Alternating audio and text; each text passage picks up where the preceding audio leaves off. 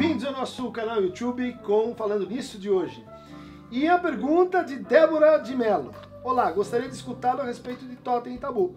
Débora, pergunta clássica. Eh, estamos nessa temporada de comemoração dos uh, 150 Falando Nisso, então você ganha o trabalho que eu escrevi, Porque Lacan da Zagodoni, basta escrever aqui para a nossa produção e a gente vai mandar para você. Totem Tabu é um dos trabalhos que o Freud mais gostava, um texto de 1913, 1914, eh, que é considerado por muitos o fundamento da antropologia freudiana ou da antropologia psicanalítica. É um trabalho em que o Freud eh, lê aquilo que havia de disponível, teoria dos povos, da teoria da sociedade, em torno do processo de como é que a gente passou eh, para o estado de assim vida social. Esse era um problema importante para os uh, teóricos do século XIX e que o Freud vai enfrentar em função de um motivo clínico. Ele tem que explicar qual é a origem de uma tal regularidade que ele encontra nos seus pacientes, envolvendo, por exemplo, a constante hostilidade que o menino desenvolve em relação ao pai num determinado momento, uh, por volta de 3 a 5 anos, entrando com, em conflito com o pai e se aproximando ou uh, tendo dificuldade para se desligar da mãe. Isso que ele concerniu em três grandes fantasias, ou três grandes fantasias fundamentais, a fantasia da sedução, a fantasia eh, da cena primária, né, de ver os, os pais eh, mantendo relações sexuais, e a fantasia de castração. Ele tem que explicar por que, que em todos os casos acontece dessas fantasias e versões dessas fantasias reaparecerem.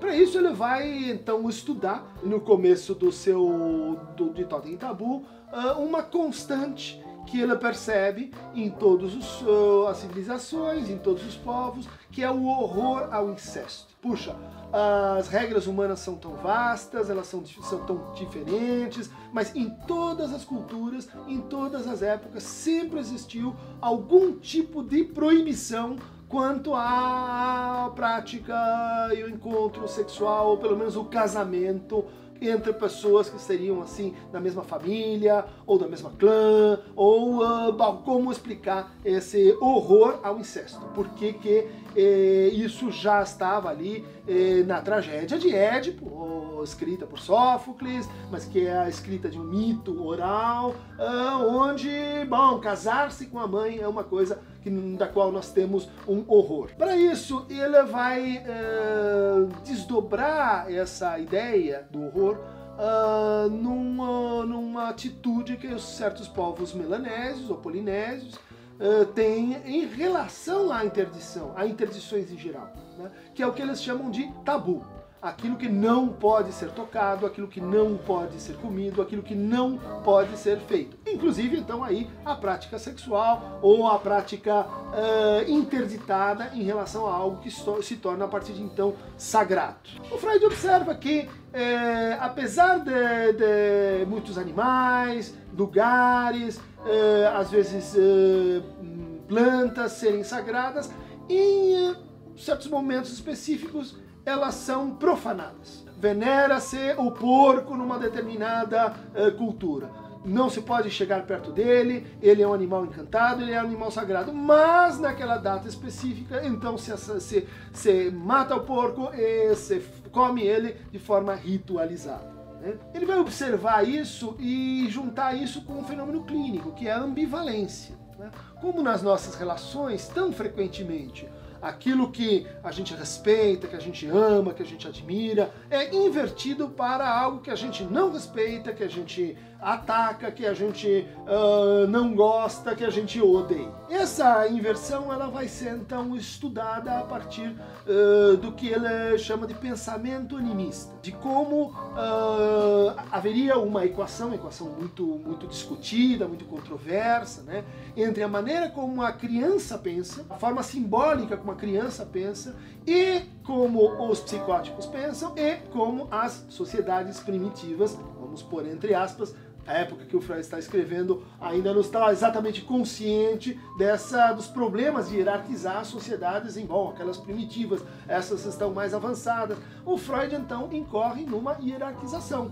Ele diz assim: ah, como se os povos, como se as civilizações passassem por pelo menos três etapas. A primeira etapa é essa animista, onde ele diz assim: o pensamento é, cresce que o pensamento é capaz de causar coisas, cresce que o pensamento ele transforma a realidade, cresce que o pensamento tem, tem efeitos na, na realidade e pelos quais, portanto, a gente pode ser punido ou pode ser agraciado. Mas depois do estágio animista vem o estágio religioso uh, e finalmente o científico essa hierarquização valeria também para o nosso assim crescimento, né? Da criança, a criança pensa de forma animística, depois ela passa para um período assim religioso eh, e ao final ela se liberta, ela se emancipa quando encontra esse terceiro estágio. Bom, mas ao final do trabalho, o Freud propõe aquilo que eh, Lacan chamou de um mito inventado pela psicanálise. No fundo, um mito que seria um mito moderno, um mito para pensar a nossa época ou pelo menos a época em que o Freud estava falando. E esse mito, então, uh, é uma hipótese que o Freud lança a partir desses, traba desses trabalhos de campo, desses trabalhos etnográficos que ele lê, e que estaria baseado no seguinte roteiro, né, esse mito. No começo, uh, os humanos se agrupavam em hordas, é, hordas que eram uh, comandadas por uh, orangotangos, gorilas, primatas mais fortes, que impunham o seu poder, isso de forma violenta, sobre os seus dominados. E o que que então esse Urfata, esse pai da horda primitiva, fazia? Ele expulsava os uh, homens e ficava com todas as mulheres para si. Num dado momento, uh, algum, uh, algum desses filhos podia se insurgir, podia se rebelar, ia lá e matava o pai. E ocupava o seu lugar mas de tal maneira que aquele que ocupasse o lugar, lugar do pai era imediatamente morto pelos irmãos, né? ou pelos que outros homens que sobraram. Isso teria levado então ao que Freud especula como sendo assim uma espécie de pacto primordial.